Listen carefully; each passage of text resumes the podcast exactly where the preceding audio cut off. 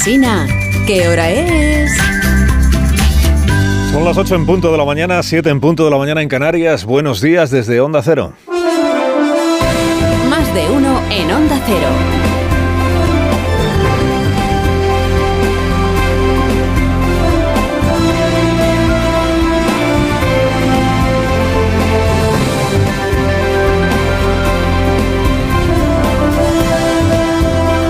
¿Cómo están? Bienvenidos a una nueva mañana de radio. Estamos el quinto día ya de febrero del año 2024. En términos financieros se le llamaría rescate, pero en términos hídricos eh, hay que llamarle o habría que llamarle bombeo asistido. ¿no? El Estado al rescate de las provincias más afectadas por la sequía, que va a continuar la sequía. Por las provincias afectadas, en concreto una provincia que es Barcelona, capital de Cataluña. Ha declarado Per Aragonés, presidente autonómico, que espera la máxima colaboración del gobierno central para revertir esta situación de emergencia. Pedir o, esperar la máxima colaboración es una forma de dar a entender que eres tú quien le está recordando a la otra parte lo que tiene que hacer, ¿no? Te pido máxima colaboración. En realidad lo que está haciendo Per Aragonés es admitir que se encomienda al gobierno central para poder dar de beber a los ciudadanos de Barcelona. Su consejero de Acción Climática, el señor Mascort, se ha declarado a su vez esperanzado ante la reunión que va a mantener hoy con la vicepresidenta 3 del Gobierno de España, Teresa Rivera.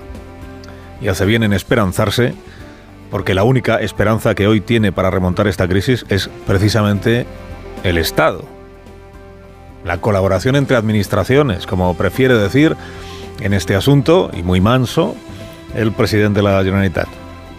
La colaboración para que llegue a Cataluña agua producida en otras regiones españolas. Por ejemplo, en barco desde Sagunto, es uno de los planes que se están ultimando. Agua desde Sagunto, subiendo de revoluciones la desaladora de Sagunto para que produzca más de lo que está produciendo en este momento, 15% más, y que ese 15% más se vaya embarcando como si fuera un bidón gigante y flotante rumbo a Barcelona pagando los barcos, claro que haya que, pagar para que lo trasladen, ¿no? Tiene dicho el consejero de Acción Climática del gobierno catalán, por cierto, que el problema, eh, lo complicado es encontrar barcos. No el agua, sino los barcos. Y esa tarea sí va a tener que asumirla él, o su superior, que es el presidente de la Generalitat, contratar navieras para el traslado de, del agua, ¿no? Hombre, ya que estamos, pero Aragonés añade otras cosas a su carta de peticiones, por ejemplo, financiación también del Estado, de la Administración Central, para construir desaladoras locales. Más desaladoras que se sumen a las dos que ahora mismo operan en Cataluña, que son la del Prat y la de, la de Tordera, y que se hicieron hace 15 años. Desde entonces no hubo más. Ni más desaladoras, ni más mini trasvases, ni más nada. O dicho de otro modo, y esto es lo que realmente tiene preocupado al presidente de la Generalitat de Cataluña en puertas de unas elecciones autonómicas que igual son este mismo año, ¿no? Dicho de otro modo, que en los 12 años de gobierno independentista, en los últimos 12 años de gobierno nacionalista independentista en Cataluña, la inversión en infraestructuras hidráulicas pues ha sido manifiestamente mejorable. Lo de los barcos es lo más caro, es verdad, y es lo menos perdurable, pero también es lo más rápido. El diario La Vanguardia lo ha bautizado como la solución española. Se entiende que en oposición a la conexión de Barcelona con el Ebro, que vendría a ser la solución catalana. En rigor, tan catalana y tan española es la una como la otra. ¿eh? No solo porque la gestión de la cuenca del Ebro es estatal, sino porque cualquier medida que tome la Generalitat de Cataluña será una medida española, dado que la Generalitat es una institución que forma parte del Estado aunque a sus máximos responsables a veces les escueza reconocerlo. A Salvador Illa, que ha encontrado en la sequía terreno abonado para recordar que él es la oposición al gobierno independentista catalán, aunque a la vez en las Cortes sea su aliado, a Salvador Illa la diligencia del gobierno central a la hora de rescatar Cataluña en materia de agua y de hacerlo en sintonía con el gobierno de la comunidad valenciana, Anatema, que es un gobierno del PP con Vox, bueno, pero en sintonía con el gobierno de España en esta materia, le sirve, digo, a Salvador Illa para reforzar su discurso sobre la generosidad de España con una parte de España. L'Espanya generosa, l'Espanya cohesionada territorialment. I vull agrair-li també al president de la Comunitat Valenciana. Vull agrair-li que hagi dit Aquí s'està per ajudar. Doncs pues aquest és el camí. Estamos para ayudar y este es el camino. Esto es lo que dice ella sobre eh, Carlos Mazón, presidente de la Comunidad Valenciana, que ayer eh, no objetó el envío de agua de Sagunto a Barcelona. Tampoco es que tuviera razones para objetar, porque la desaladora es estatal. El agua que se va a embarcar no va a ir en detrimento del agua que abastece a la provincia de Valencia, según ha dicho el gobierno central.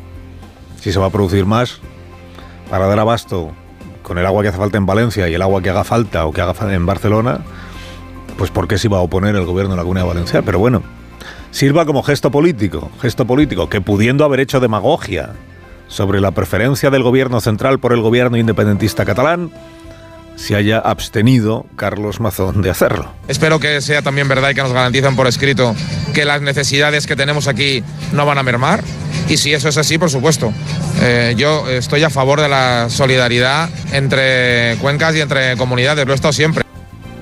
A favor de la solidaridad entre cuencas significa también el PP valenciano nunca ha cambiado de posición respecto del trasvase del Ebro y del agua del Tajo Segura. Pero de momento no va de trasvases la cosa, de momento va de repartir agua desalada. Galicia vota en dos domingos, hay desembarco de ministros en la campaña socialista y en la campaña de Sumar. Alguno de los, de los ministros o de las ministras, digo yo que habrá habido que presentárselo primero a las personas con las que se ha reunido en, Galicia. ¿no? Noticia este fin de semana decían, Elma Sainz estará en una playa de Boiro con unas mariscadoras. Y habrán dicho ya, estupendo, ¿quién es el Sainz? Pues es la ministra de Migraciones y de la Seguridad Social. La ministra de Migraciones que declaró el otro día que lo del aeropuerto de Barajas con los demandantes de asilo hacinados ya está en vías de solución interministerial. Pues menos mal que está en vías de solución. Belarra publicó un tuit el otro día que decía, ¿sabías que Isabel Faraldo hizo una huelga de hambre para mejorar las condiciones laborales de las trabajadoras del sistema de salud? Dice, ¿quién hizo una huelga de hambre? Isabel Faraldo. Empieza por decir que tu candidata se llama Isabel Faraldo, porque si no... La mayoría de los gallegos, según el CIS, no sabe quién es. Isa Faraldo. Menos conocida que el candidato de Vox. Que en conocimiento gana también a Marta Lois. Aunque luego es el que peor nota saca de todos los aspirantes. El de Vox. Bueno, el fin de semana ya se sabe que este es, para actos electorales, para mítines, para estas cosas. Que nuestros próceres nacionales predican la conciliación familiar, pero en cuanto tienen un rato libre, allá que se van a echar el día con los militantes. De como son su otra familia que si conocer playas, que si pasear por Carnota, que si clamar a pulmón lleno que tu partido será el que gane naturalmente que sí las elecciones, aunque sabes que solo va a ganar uno, que es ganar, ganar, va a ganar el PP, ¿no? Pero bueno, mientras dura la campaña ganan todos. Luego ya, luego ya si hay que pactar con el diablo, pues se pacta. Eh, Pontón, como Alfonso Rueda, no necesita que vaya alguien por delante informando de quién es y de qué cargo tienen, porque a Pontón se la conoce, lleva años liderando la oposición en Galicia. Mientras en el PSOE iba corriendo turno, ¿qué candidato será el siguiente? Y mientras las mareas que llevaron a Yolanda Díaz a las Cortes se secaron a la misma velocidad a la que habían crecido. Se dice que Feijó se la juega, porque si su partido saca en su tierra 37 escaños en lugar de 38, o sea, si no obtiene la mayoría absoluta, pues igual Feijó está muerto ya como líder del PP. Saca 37 en lugar de 38. De Yolanda Díaz lo que se está diciendo es que su partido en el mejor de los casos conseguirá en su tierra un escaño, uno, de 75. Y si lo consigue, lo presentarán como un éxito. Hemos sido decisivos para que el PP no tenga la mayoría absoluta, si es que la pierde un escaño de 75 en tu tierra. ¡Qué éxito! La vicepresidenta en campaña se ha encomendado al Papa, al Papa Francisco, por quien no oculta un fervor creciente e ilimitado fervor. Dijo Yolanda Díaz, el Papa me ha dicho que es clave reducir la jornada laboral. Palabra de Dios, o, o casi, es el representante. Claro que quien lo dice jefe de la iglesia, tiene a su personal trabajando todos los domingos. No sé yo si como evangelizador para la reducción de jornada es la mejor elección posible. Carlos Alsina en Onda Cero.